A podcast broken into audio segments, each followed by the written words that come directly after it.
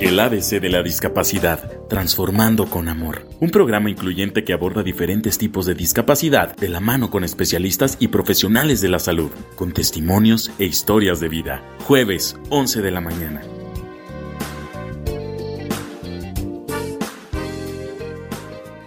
Presente una vez más como cada jueves, aquí en cabina. Yo soy Karina Victoria. Y Héctor Castañán. Y pues bienvenidos a su programa El ABC de, la, discapacidad. ¡Uh! ¡Bravo! Y estamos aquí muy muy contentos de estar pues con ustedes una vez más en cabina, eh, entrando a sus hogares a través de la radio de la 96.1 de su FM y pues también estamos por entrar en vivo a Facebook para que no se olviden de seguir la red social de Radio Esperanza en el 96.1 FM, así, corridito. Y pues también los invito a que nos sigan a través de YouTube, se suscriban y pues no se pierdan ninguno de los programas que pues que aquí transmitimos y que llevamos a cabo. En YouTube pueden buscarnos como Radio Esperanza igual 961 FM o bien a través de Spotify, no se pierdan ninguno de, de los programas que pues que, que engalanan aquí a Radio Esperanza. En Spotify también nos pueden seguir y pues no se, no se pierdan ninguna de nuestras transmisiones. Y pues invitamos al público a que también participe en cabina con nosotros, ¿verdad, Héctor? Claro que sí, es, es muy importante la opinión, las dudas que ustedes tengan. Este, contamos realmente con una, una, una, una amiga, una, una grande en la psicología, este, que resolverá todas las dudas que usted tenga. Y pues les recuerdo los teléfonos aquí en cabina para que nos llamen y participen, como ya dijo Héctor.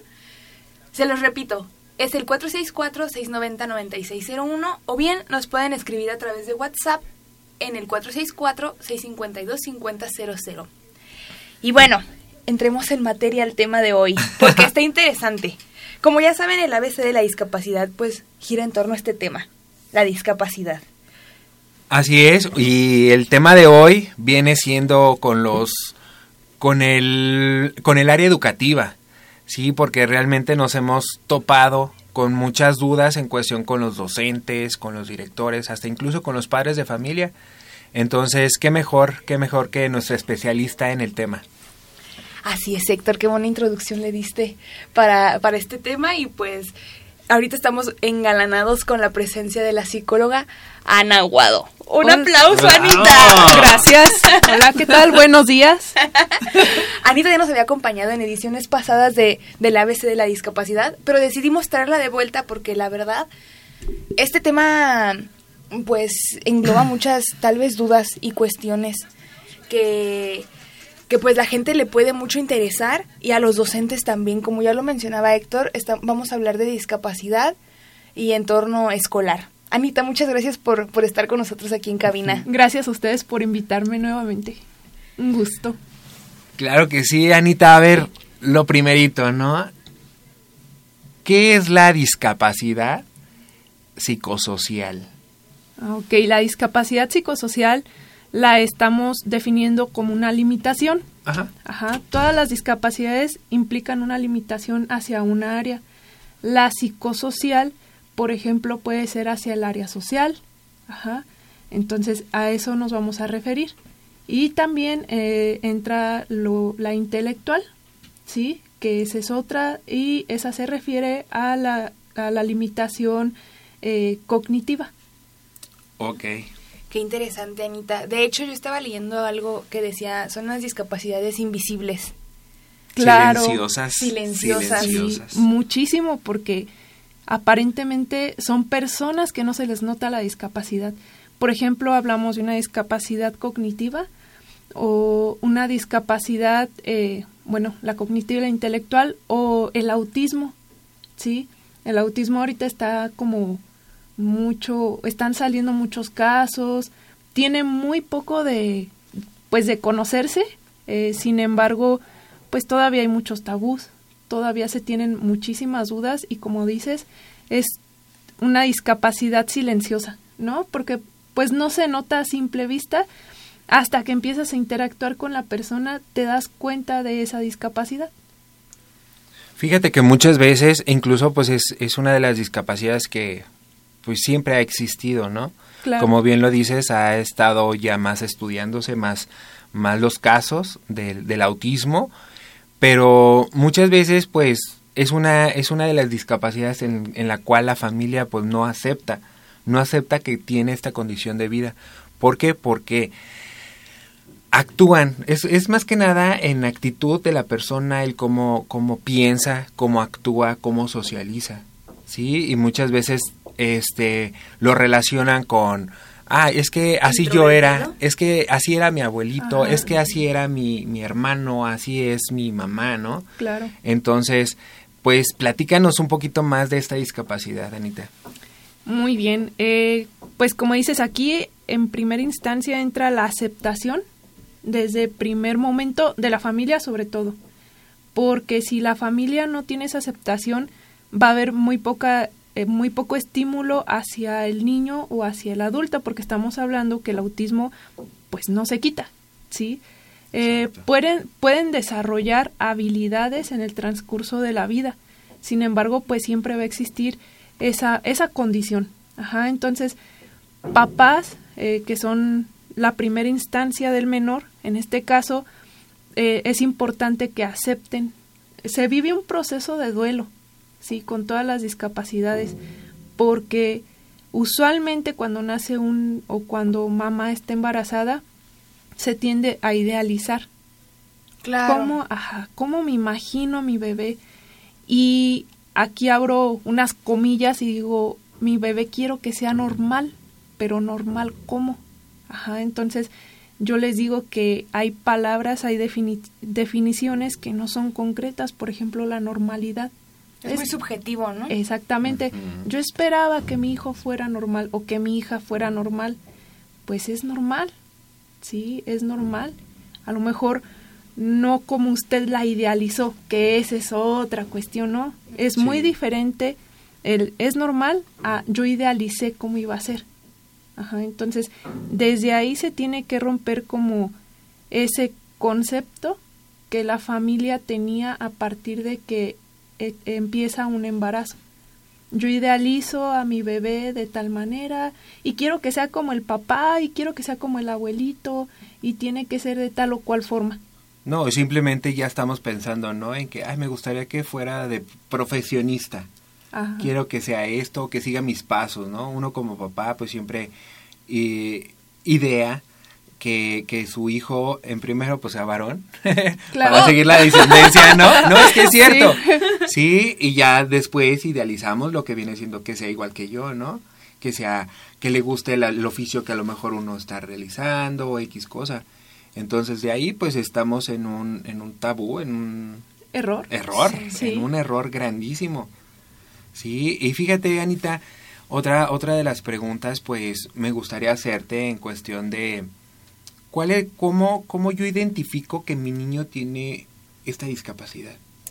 ¿Desde a los cuántos años? O, cómo me doy cuenta? ¿Cómo percibo yo a mi niño? Muy buena pregunta, Héctor, porque eh, yo les digo, el, la definición, bueno, como se conoce al autismo, su nombre completo es trastorno del espectro autista. Oh, Estamos hablando de que es una, eh, una condición que no nada más son cinco síntomas, es uno. El espectro se refiere a un abanico muy amplio de síntomas. Entonces, oh, puedo tener, vamos a poner un ejemplo, puedo tener 20 síntomas y mi hijo puede tener dos de esos síntomas, el hijo del vecino puede tener otros dos muy distintos, eh, va a haber quienes posiblemente compartan eh, alguna sintomatología, sin embargo, no en todos los casos es igual. Hay características, ajá, hay, hay algunas características, por ejemplo, eh, el aleteo. Usualmente los niños con autismo tienden a mover las manos, a agitarlas hacia arriba o hacia abajo ellos corporalmente comienzan a tener un balanceo Ajá, en su cuerpo. Eh, otra de las, de los, pues se puede eh, decir características es el que caminan en puntitas, eh, no hacen contacto visual.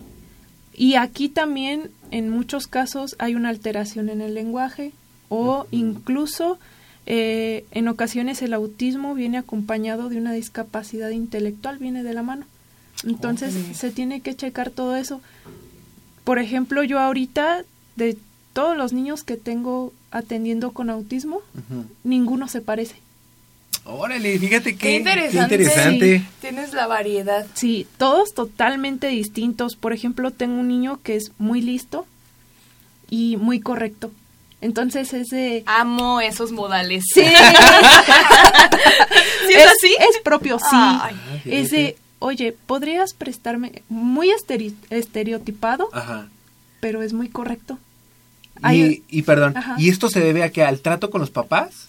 ¿O, o él ya lo trae de, de O él nacimiento? adoptó. Mm, no, muchas veces es una característica. Ah, Era lo fíjate, que comentábamos, las características pues van a variar de Sí. persona a persona. Y también algo muy importante, eh, la, los grados. ¿sí? En el autismo existen tres grados, que es el, se les denomina 1, 2 y 3. El 1 vendría siendo como el leve. Ajá. Eh, anteriormente, no sé si habían escuchado hablar sobre el Asperger. Sí. Ajá. Bueno, antes era como el trastorno, era el Asperger y el autismo, era por separado. Sí. Actualmente ya no. Actualmente ya se unificó en los manuales eh, nuevos. Ajá. ¿Por qué? Porque traen características que ya no pueden decir es que este es otro trastorno aparte, sino que ahora unificaron estos dos y siempre para poder saber en qué grado se encuentra, pues tienen que hacerles pruebas. Digamos que una persona de grado 1 vendría siendo lo leve, eh, tiene más posibilidades o puede desarrollar más habilidades, ¿sí? Necesita poco, a- poco apoyo por parte de la familia. Sí. Pero ya un grado 3 necesita muchísimo apoyo por parte de sus principales cuidadores. Órale, Es por eso que se recalca la importancia de que los papás, como pilares de, del núcleo pues familiar, estén conscientes Claro. y que acepten totalmente la condición de vida, como dice Héctor, de sus hijos. Así es. Porque pues si ellos no están, no están al 100, Ok, y pasando a- a- al mismo tema, bueno, vamos ahora sí que el contexto, ¿verdad? Claro. Este, ya cuando, cuando, ahora sí que detecto que mi niño tiene una discapacidad, llámese visual, auditiva, este, psicosocial, intelectual, este, y yo decido que con, que continúe con sus estudios, ¿sí? Lo meto a kinder.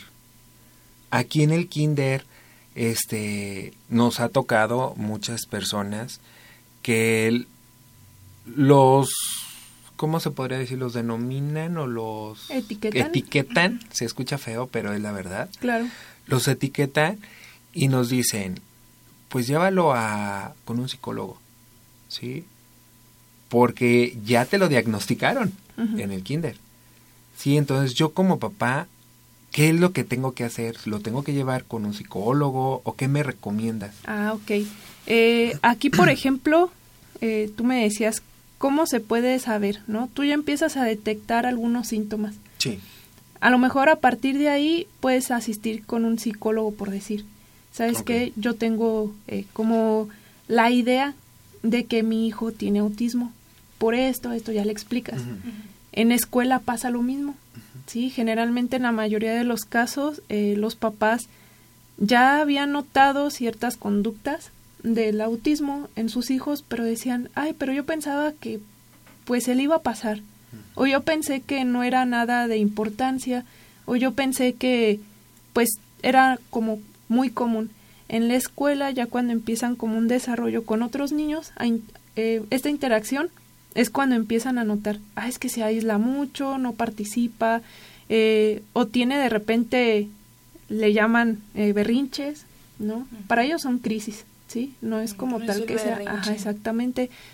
Se mandan, generalmente los mandan con los psicólogos, pero aquí es muy importante resaltar que un psicólogo como tal no podemos diagnosticar. Se da un pronóstico, bueno, yo tengo la idea o, o en base a esto, a esto, esto, eh, se tiene como la, la hipótesis. la hipótesis, ajá, de que puede tener autismo. Entonces, ahora se manda con un neuropediatra. Ah, es importante que, gracias por mencionarlo, a este profesional de la salud, un neuropediatra es quien, es quien se encarga. Quien, ya él directamente es quien va a diagnosticar, ¿sí? Y ya de ahí hay muchos neuropediatras que una vez que hacen el diagnóstico que dicen, sí, su hijo sí tiene autismo, entonces ahora los mandan a hacer pruebas para checar este el grado ajá, en el que se encuentra. No son pruebas rápidas porque hay papás que se desesperan. Es que ya llevo ocho sesiones y no me dicen, no, es que son tan minuciosas, ajá, y no se puede decir o no se puede dar un diagnóstico así a la ligera. Entonces tienen que checar, por ejemplo, eh, qué tanto se está desarrollando el niño eh, en cuanto al lenguaje, cognición y demás, ¿no? Entonces es muy importante tener un seguimiento porque hay ocasiones en que ya cuando se tiene el diagnóstico nos conformamos. Bueno, ya sé que lo tiene y ya me lo medicaron. Ya, lo dejo así. Pero es importante saber el grado de autismo para que, por ejemplo, en la escuela lo puedan apoyar, para que puedan hacer una adaptación. Entonces, ya los mandan nuevamente, por ejemplo, con un psicólogo a que les hagan ciertas pruebas y ya ellos son los que determinan, ah, pues sabes que se encuentra en el grado 1, se encuentra en el grado 2, ya ahí les especifican. Ajá, entonces ya el neurólogo, si es dependiendo de las conductas que presente el menor, pues ya entonces él les indicará qué tratamiento se debe de seguir. Eh, tengo pacientes que, por ejemplo, no han sido eh, medicados porque no fue necesario hay pacientes que tengo que sí. Y es importante tener ese seguimiento. Ok, fíjate qué importante, ¿no? O sea, ya ahorita me está cayendo mucho, me está solucionando muchas dudas, ¿no? Entonces, un neurólogo es el que hace los exámenes médicos. Ah, sí, en este caso, la valoración, ya sea un encefalograma o una resonancia, también las resonancias magnéticas. Claro. Entonces ya cuando se tiene esto, entonces el psicólogo es el que determina qué nivel y cómo se va a seguir. Así es. A tratar. Así es. ¿Sí? El, entonces, ok, fíjate, entonces aquí tenemos que, ahora sí que llevar un, proceso, ¿verdad? Así Dices que es largo, pero tenemos que estar eh, observan, eh, ahora sí que en observación de la persona. Sí, de su conducta. Ok, me comentabas hace un, hace un rato en cuestión de estar con el psicólogo. Llevamos a nuestro niño con psicólogo. Esto es durante todo un, toda su vida o cómo, cómo es esto? No, eh, es durante un periodo.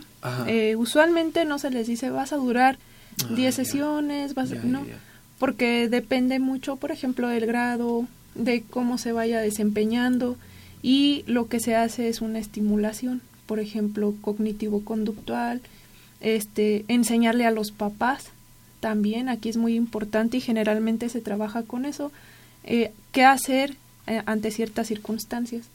Por ejemplo, usualmente eh, una persona con autismo, cuando tiene una crisis, pues de cierta manera, vamos al caso de un niño, puede hacer que se tire al suelo propiamente no es un berrinche, es una crisis, por una sobrecarga de estímulos. Ellos tienden a ser, a tener como sus sentidos, vamos a poner un ejemplo como más desarrollados. Entonces, los sonidos que a lo mejor uno puede percibir y aceptar agradables. agradables exactamente a lo mejor para ellos ya no fue agradable y a lo mejor a ellos les causa una molestia. Puede hacer que lo aguanten pero pasa otro estímulo y nuevamente ya causó un, pues hasta cierto desagrado hacia la persona. Pasa otro y otro. Llega el punto en el que está tan saturado que no hay manera de decir, no, es que no, no te emberrinches. No, es una crisis, siempre hay que aprender eso. Es una crisis. Muchos papás dicen, ay, pero qué pena en la calle. Mira, ahora sí que las personas no te están pagando el neurólogo, no te están diciendo qué se puede hacer. Así es que tú enfócate en tu niño, en tu niña y adelante, ¿no? Ok, fíjate que hacemos mención a la audiencia en cuestión de que, ¿por qué nos estamos enfocando mucho al autismo? Sí, porque nos hemos dado cuenta en lo que viene siendo en todo lo que es el tema escolar. Sí, es muy fácil, como ya se mencionó desde un principio, son discapacidades silenciosas. Sí. Sí, la visual, pues sabemos que ya usan bastón y hay, te- hay nuevas este, técnicas o herramientas para llevar a cabo un estudio satisfactorio. Los auditivos igual, los motrices. Sí, en este caso, la, el autismo o la psicosocial o la intelectual, en este caso, este, pues estamos muy poco informados en cuestión de los con los docentes, con los directivos. Sí, muchas veces y sabemos que la, la docencia pues es una carrera muy bonita, sí, y todo es a base de un proceso. Ellos hacen su planeación, se todo mundo sabemos los órganos colegiados se toman una semana en- antes de para entrar de vacaciones, se preparan, se pues sí, a- ahora sí que preparan sus clases, ¿no? Y resulta que cuando tienen el caso de un niño auti- con autismo en, la, en el aula, pues ese, ese, todo ese esfuerzo pues se viene abajo. Claro. Se viene abajo porque, porque pues no nos funciona. No, no nos es funcional. Aquí como un docente, Anita, debe de actuar, debe de, de, de pues debe de saber, ¿no? Claro. ¿Qué, qué recomiendas en este caso para, para tratar a una persona con autismo? Sí, fíjate que aquí es algo muy importante porque es una red para el niño o para la persona que es diagnosticada, todo su entorno va a ser una red de apoyo. Escuela, casa, sí, entonces por eso se empieza a llevar como todo un proceso, seguimiento neurológico, psicológico. eh, entonces, generalmente se tiene que checar el grado de discapa de del autismo que presenta el menor Sí. muchos de los casos, por ejemplo, hay una de las recomendaciones que tiendo a hacer hacia los maestros es usar mucho lo- los pictogramas. ¿sí? Los pictogramas son un conjunto de imágenes de qué es lo que tiene que ir haciendo el menor. ¿sí? Por ejemplo, eh, y hacérselos muy visuales. ¿sí? Porque si van a poner un cuadrito de imagen hasta la pared del fondo, pues No, no, va a funcionar. ¿no? Entonces, por ejemplo, va a ser si el niño tiene que dejar la mochila en un lugar específico, va a ser poner una imagen de un niño entrando al salón, otra imagen de un niño dejando su mochila, otra y así ir como Una secuencia, ¿no? Ajá, haciendo una secuencia de imágenes para que el niño pueda observar, facilitarle, porque aquí hay algo muy importante que es ellos no se van a adaptar, ¿sí? Ellos no los vamos a poder hacer adaptarse a lo que uno espera, ¿sí? Se tienen que hacer adaptaciones familiares, curriculares, eh, sociales, ¿sí? Entonces, ahí, ¿de qué manera me puedo ir apoyando? Muchas veces, esa es una de las recomendaciones que yo hago mucho y funciona bastante. Incluso, por ejemplo, en cuestión a la casa, en a cualquier cosa. Porque ni- esos, eh, las personas con autismo tienden a ser este muy muy exactos si tú Rutinarios. sí muy rutinarios Ajá. si tú les dices eh, por ejemplo te tienes que levantar a las 8 todos los días como dicen yo a trueno relampagué A las ellos ocho. a las 8 decía una señora este ay es que el niño no me deja descansar ni un minuto decía sábados, domingos, días festivos, días de fiesta, día de lo que sea, dice, él a las 7 ya está despierto. Y siempre me decía, es, se levanta, va, me da un beso, se regresa a la cocina, dice, y ahorita ya está él aprendiendo a prepararse unos hot cakes.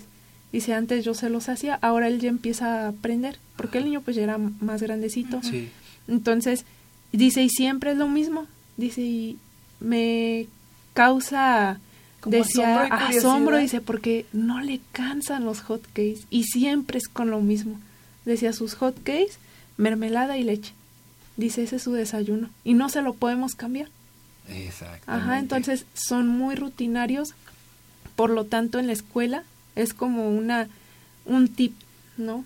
Generarles una rutina y siempre anticiparles, ¿no? Por Ah, ejemplo, eso sí, eso es muy importante, ¿eh? Sí. Cuando se cambia de actividad, el hacerles mención, e irles, no quitando la actividad anterior, Ajá. sino adapta, ahora sí que ponerles otra, integrándole la otra para que poco a poco ir dejando la anterior. Exactamente. Entonces, ahí es como una cuestión de rutina y que sea siempre así. Había un niño en el que, por ejemplo, empezamos a... En la escuela era difícil que dejara de hacer algo si no lo terminaba. ¿Y cómo le hacemos? ¿Y cómo le hacemos? Entonces, en consulta empecé a notar que si yo, por ejemplo, le ponía un estímulo auditivo, eh, el niño empezó a... Ah, ya se acabó la hora, ¿verdad? Porque yo empecé, a ver, te voy a poner una alarma. Cuando suene la alarma es porque vamos a dejar de hacer esta actividad, ¿te parece? Sí. Entonces yo le puse la alarma y empecé a ver que eso me daba resultado porque el niño automáticamente dejaba, ya de hecho hasta él hacía mención, ya es tiempo, ¿verdad? Sí, ya es tiempo.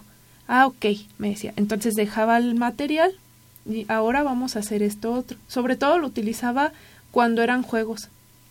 Cuando eran juegos porque pues sí, el tiempo vuela. Sí. Y le decía, vamos a jugar 15 minutos. Sí, pero ya esos 15 minutos después de eso me vas a ayudar a recoger, ¿te parece? Sí. Entonces sonaba la alarma y era de ¿dónde está la caja? Por ejemplo, si le sacaba bloques. ¿Dónde está la caja? Ah, acá está. Ayúdame. Y ya empezábamos los dos. Y en la escuela se empezó a aplicar esta situación. Entonces la maestra asignaba, por ejemplo, un tiempo para cierta materia. ¿Saben qué? Tenemos, eh, le decía yo a los papás, díganle a la maestra que le explique gráficamente Mm, o visualmente los tiempos de sus materias.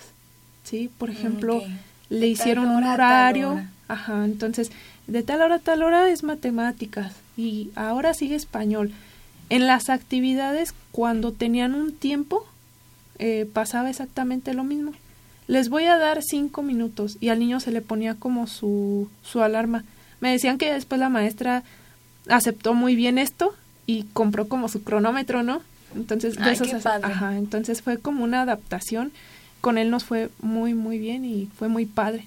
Qué padre cuando hay docentes que se comprometen en apoyar y en pues en apadrinar, se puede decir así, a, los niños con, con autismo. También me gusta mucho, Anita, que pues que les preguntes, o sea, me, me, gusta que le preguntes al, al niño, ¿te parece esto? ¿Te parece bien? Porque muchas veces siento yo que pues los, los maestros y también pues los padres. Es como de no ya plácate y que no sé qué y como mi o sea mi voluntad pues. Pero nunca es así como de a ver te tomarlos en cuenta. Ajá sí. Y pues ellos también tienen su pues su, derecho pues a decidir. Claro a ver docentes tomen nota estos tips son buenísimos son facilísimos creo que todos todos contamos con un con la tecnología, ¿no? El, el teléfono celular e incluso hasta como dice mi compañera, con música, poner una música más o menos checamos cuánto dura y entonces se le puede decir, ¿verdad? Eh, vamos a poner una canción y cuando termine la canción vamos a dejar de trabajar. Claro. Sí, entonces es una manera que también hasta los otros niños o al grupo en general les ayuda, les ayuda a trabajar bajo presión ¿sí? Bajo presión, bajo un, un, ritmo, ¿sí? Entonces, aquí al, al, niño, en este caso con discapacidad, pues es de su, de su, de su... Pues de su agrado. De su agrado, ¿no? De su agrado y, pues sí. ¿Qué otro tips nos das, Anita? Em, por ejemplo, el, el hablar con los niños, con los compañeros porque me han tocado ya no es un caso, sino van varios en las que, como decíamos, ¿no? Al principio se empiezan a etiquetar. Ah, es que pobrecito, es pobrecito. Les digo, no, pues no hay que eh, hacer eso, porque el niño tiene la capacidad, ¿sí? Claro. Claro que a su manera de percibir, pero si se le, siempre se le justifica o siempre, ay, es que pobrecito. Lo limitan, ¿no? sí, se limita bastante y no avanza. Entonces, ahí lo ideal es, ah, ok, vamos a ver qué es lo que puede hacer o cómo percibe él, por ejemplo, el aprendizaje. Cómo él está percibiendo esta materia, eh, qué es lo que noté, eh, qué más le llama la atención. Sobre todo, por ejemplo, los maestros eh, llevan mucho a cabo esta parte de si aprende más visualmente, si aprende como auditivamente o en fin, entonces agarrarse mucho de esa pues de esa oportunidad, ¿no? Ajá, entonces muchas veces pues es checar para el para la persona qué es lo ideal, no es querer que se adapte a mi plan, sino es adaptarle un plan al menor o a la personita. Ahora sí que los docentes tienen una tarea también, o sea, de agudizar sus sentidos y de poner a prueba pues su creatividad. Claro. Porque al final de cuentas pues ellos ellos son los guías de, estos pequeñines. momentos son sus guías. Sí. Así es, e incluso pues eso es lo que es un docente, ¿no? Es la persona que guía, detecta y adecua. ¿sí? No son, no son, no son, este, niñeros. Así es. no son niñeros. Ahora sí que la educación inicia desde la casa. ¿sí? El docente nada más guía y adecua. y qué mejor que de esta manera e incluso fíjate que hay lugares, por ejemplo aquí aquí en, en, en, nuestro hermoso Salamanca, ¿verdad?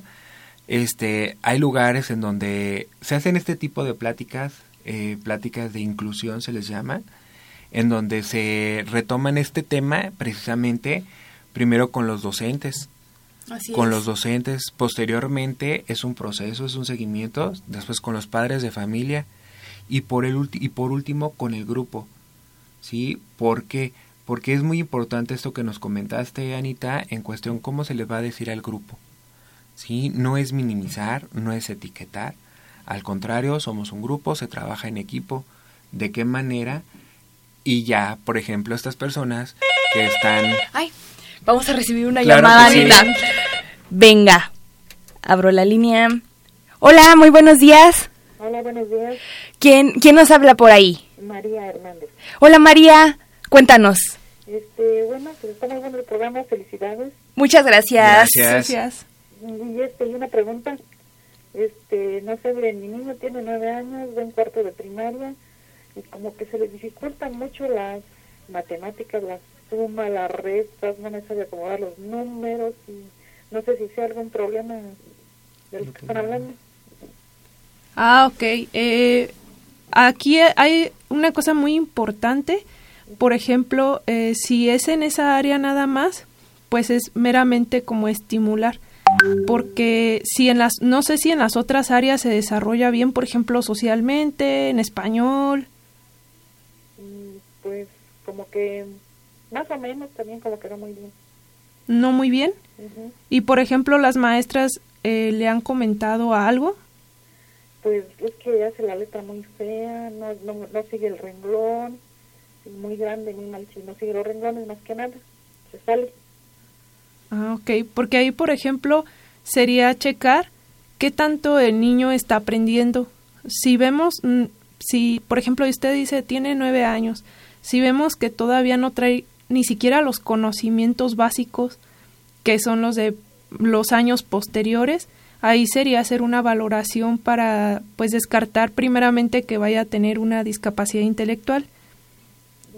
Ajá, y en caso de que, por ejemplo, vaya aprendiendo de acuerdo a, o sea, que en las otras etapas haya tenido conocimientos, entonces pues ahí sería más bien generar un apoyo extra en casa y ver, por ejemplo, en escuela por parte de USAER, ahorita se maneja mucho esa área, entonces sería como que la maestra se lo canalizara ahí mismo en la escuela USAER.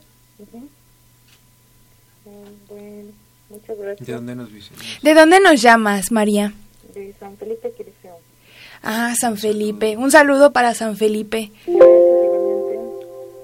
no sé si ahí haya como el, contacto de USAER. Lo vamos a investigar.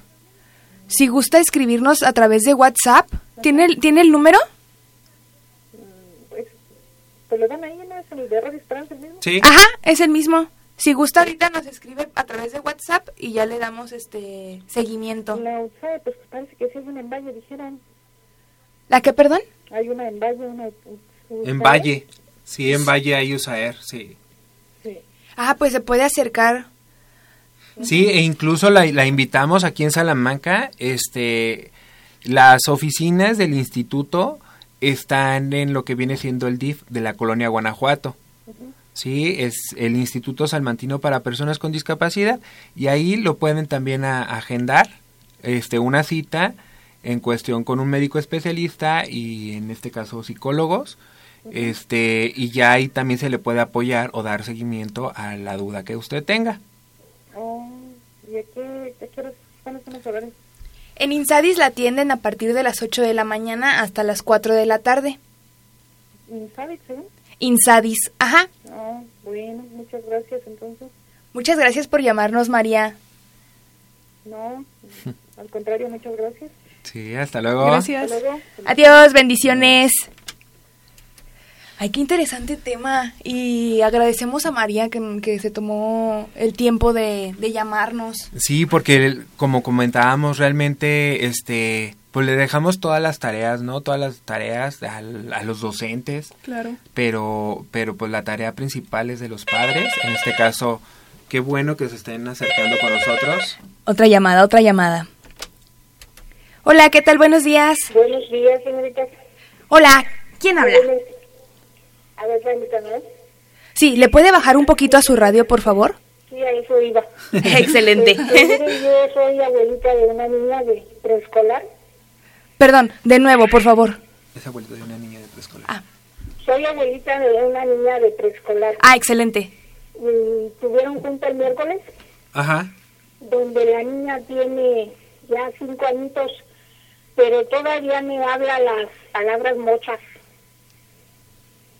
y me dicen que la van a canalizar a una escuela este para discapacitados.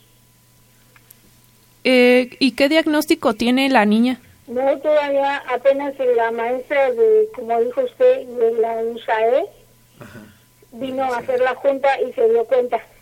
Ah, ok. Mire, aquí lo principal es pues antes que la puedan mandar a una escuela para discapacidad, bueno, para personas con discapacidad, es importante tener un diagnóstico, ¿sí? Entonces, muchas veces pensamos que el retraso en el lenguaje es una discapacidad, pero no, porque esta puede empezar a, este, con la debida estimulación, eh, se puede sacar adelante esta condición. Entonces, de igual manera, la invitamos a que pase a las instalaciones de, ajá, a Insadis. ¿Ustedes de aquí? le hacen una prueba? Sí, aquí el, eh, se tendría que checar, al igual, en, por ejemplo, como comentábamos, su, su capacidad cognitiva y porque ya están hablando de una escuela para personas con discapacidad, entonces tendríamos que checar ese aspecto y en caso de que la niña no necesitara, se la, se la canalizaríamos más bien a, al área de terapia de lenguaje. Ok, este, nosotros como abuelos nos sentimos culpables. No, no debe de sentirse culpable. Porque la consentimos mucho. Ah, mire, le, la sugerencia es que se acerque porque al momento en el que usted va también se les, se les enseña a cómo poner límites, a cómo dejar de lado pues todo esto, ¿no? No sé, como dijo mi compañera, no se debe sentir culpable porque pues yo creo que un manual no hay para decir, ah, es que así se tiene que educar a la perfección. Yo creo que cada niño es distinto. Entonces, no se les puede tratar por igual a todos. Entonces, yo creo que usted está haciendo lo que está a su alcance, está, está a su alcance lo que usted cree que es correcto pero si se acerca, pues nosotros le podríamos apoyar para decirle, por ejemplo, qué es lo que tiene que cambiar o qué puede continuar haciendo, este, estarla como guiando. Eh, bueno, es que yo acudo muy seguido con las partes de psicología, estoy constantemente. Y yo para ausentar ese trauma del papá y de la mamá, pues sí me pongo a jugar con ella como si fuera una niña.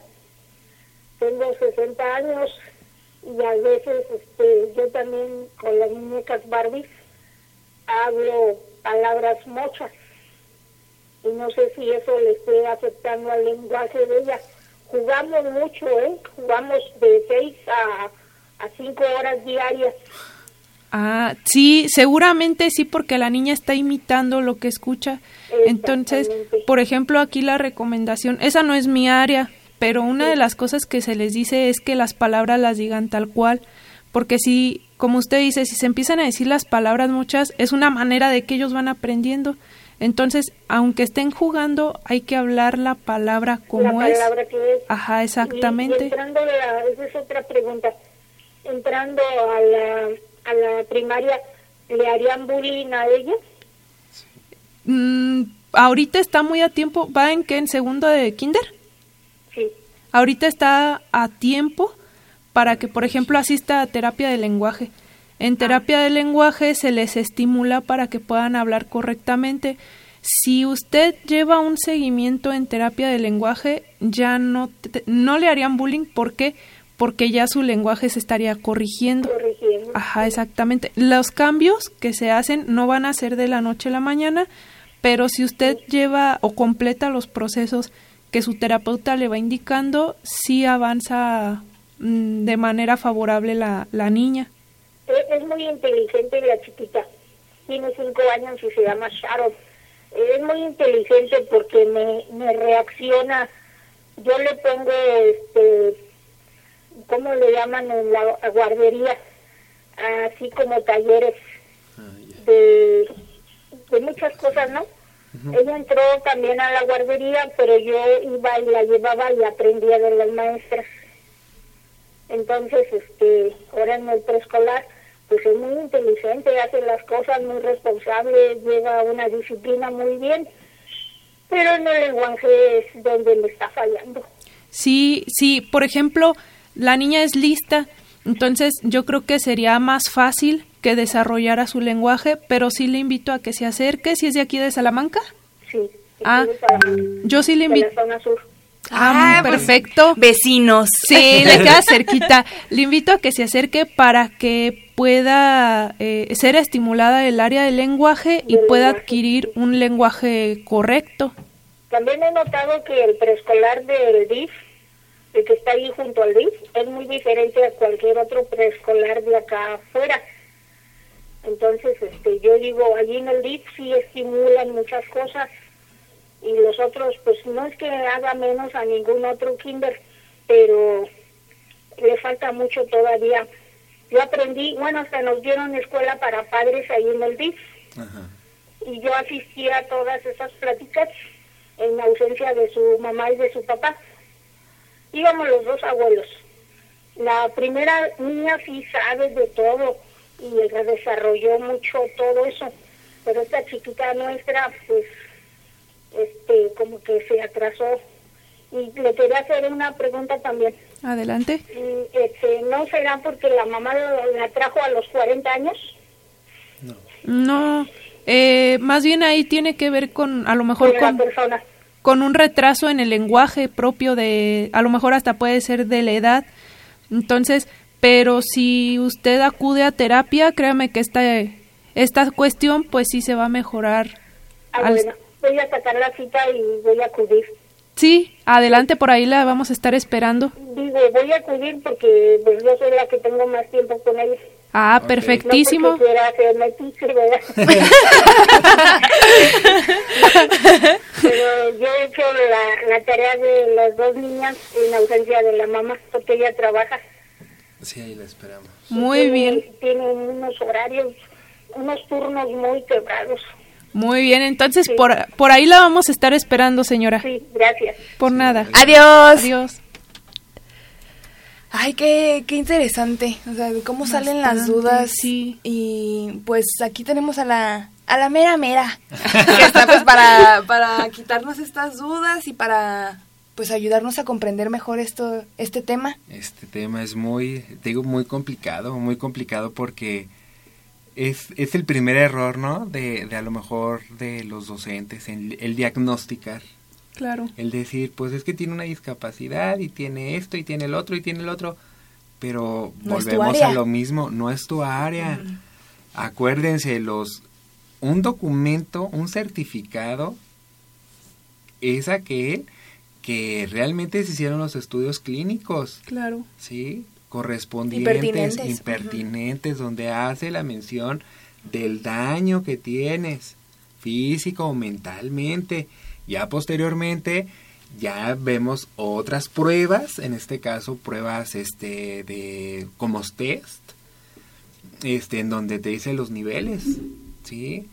Pero un diagnóstico así porque la comadre le dijo que que tiene una discapacidad o que no aprende o X cosa, pues eso no es un diagnóstico. Claro, o también, ¿sabes qué, Héctor? También pasa mucho que se fijan en Internet. Y les digo, y a veces las fuentes de donde consultan no son confiables. Ni Exacto, fidedignas ni exacto. nada. Exactamente. Entonces, ah, es que yo vi que, eh, no sé, que a lo mejor si duerme más de tantas horas, tiene esto. Cuando les digo, no, a ver, ¿de dónde lo sacaron? Ah, pues de internet. No, es que no hay que creernos todo lo que No, vemos no, en no. internet.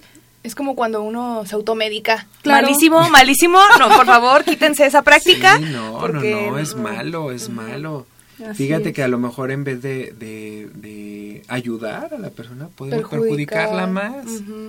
Sí, entonces, ojo maestros, ojos, ojos todas las personas, ¿verdad? Ojos a toda la sociedad. A toda la sociedad. Sí. Primera instancia, clínico. ¿Sí?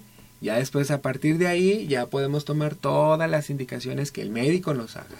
Así es. Y como mm, recomendación a pues a los maestros, me han tocado muchos casos, ahorita ya van tres niños que por ejemplo los sobreprotegen en la escuela, es de los niños, los mismos compañeritos, ¿no?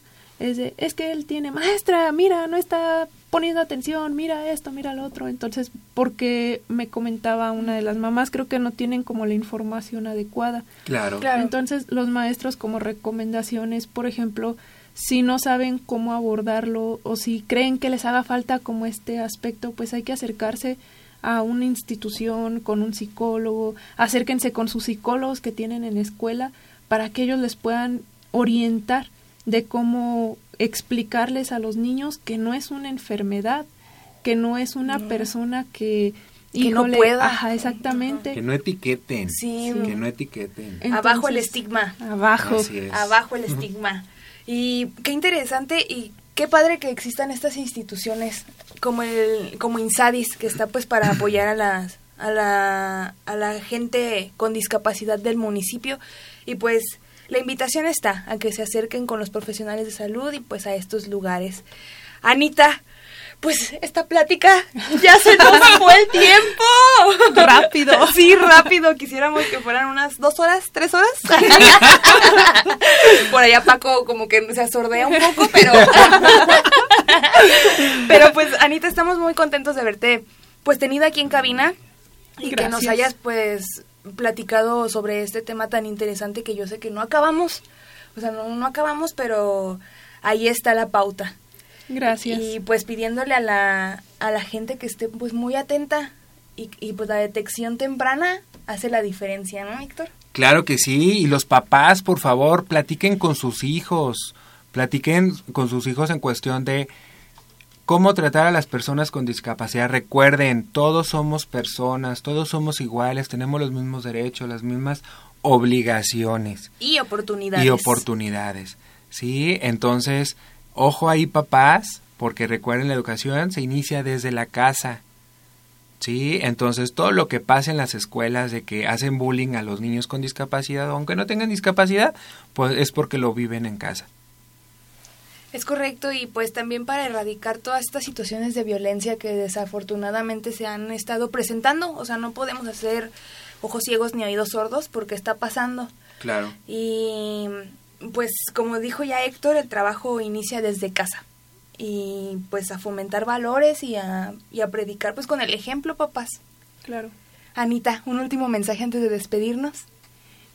Pues que sí, realmente se acerquen y, y no tengan miedo, ¿sí? No tengan miedo. Siempre los pasos que uno no conoce y que tenemos que dar dan mucho miedo. Entonces, yo les digo, hay ci- circunstancias nuevas, pero hay que hacerlas. Hay que hacerlas y ver ahora sí que por el bienestar de los más pequeñitos o de los que están a nuestro cargo, Claro. porque a veces eso es muy indispensable y si por miedo no actuamos al medicamento, a la terapia a explicarle a la maestra, porque quienes ocultan el diagnóstico para que no me lo etiqueten, entonces desde ahí estamos mal, ¿sí? Entonces hay que hacer conciencia de lo que es realmente y pues ahora sí que ir avanzando un paso a la vez para poder beneficiar a, a nuestros hijos, a los más pequeñitos con todo menos con miedo. Así es. Anita, muchísimas gracias por acompañarnos aquí en cabina. A ustedes, gracias. Ojalá que nos acompañes más seguido. Perfecto. Pues nosotros ya nos vamos. Muchas gracias por habernos sintonizado en su programa. En Facebook nos fuimos de corrido y saludamos a toda la gente cibernauta que se conectó a través de, de esta transmisión en vivo y esta plataforma. No se olviden de sintonizarnos cada jueves y de seguirnos pues a través de redes sociales. Mi nombre es Karina Victoria. Y Héctor Caseñón. Ana Isabel. Y este fue su programa El, ABC, de, la, discapacidad. Adiós.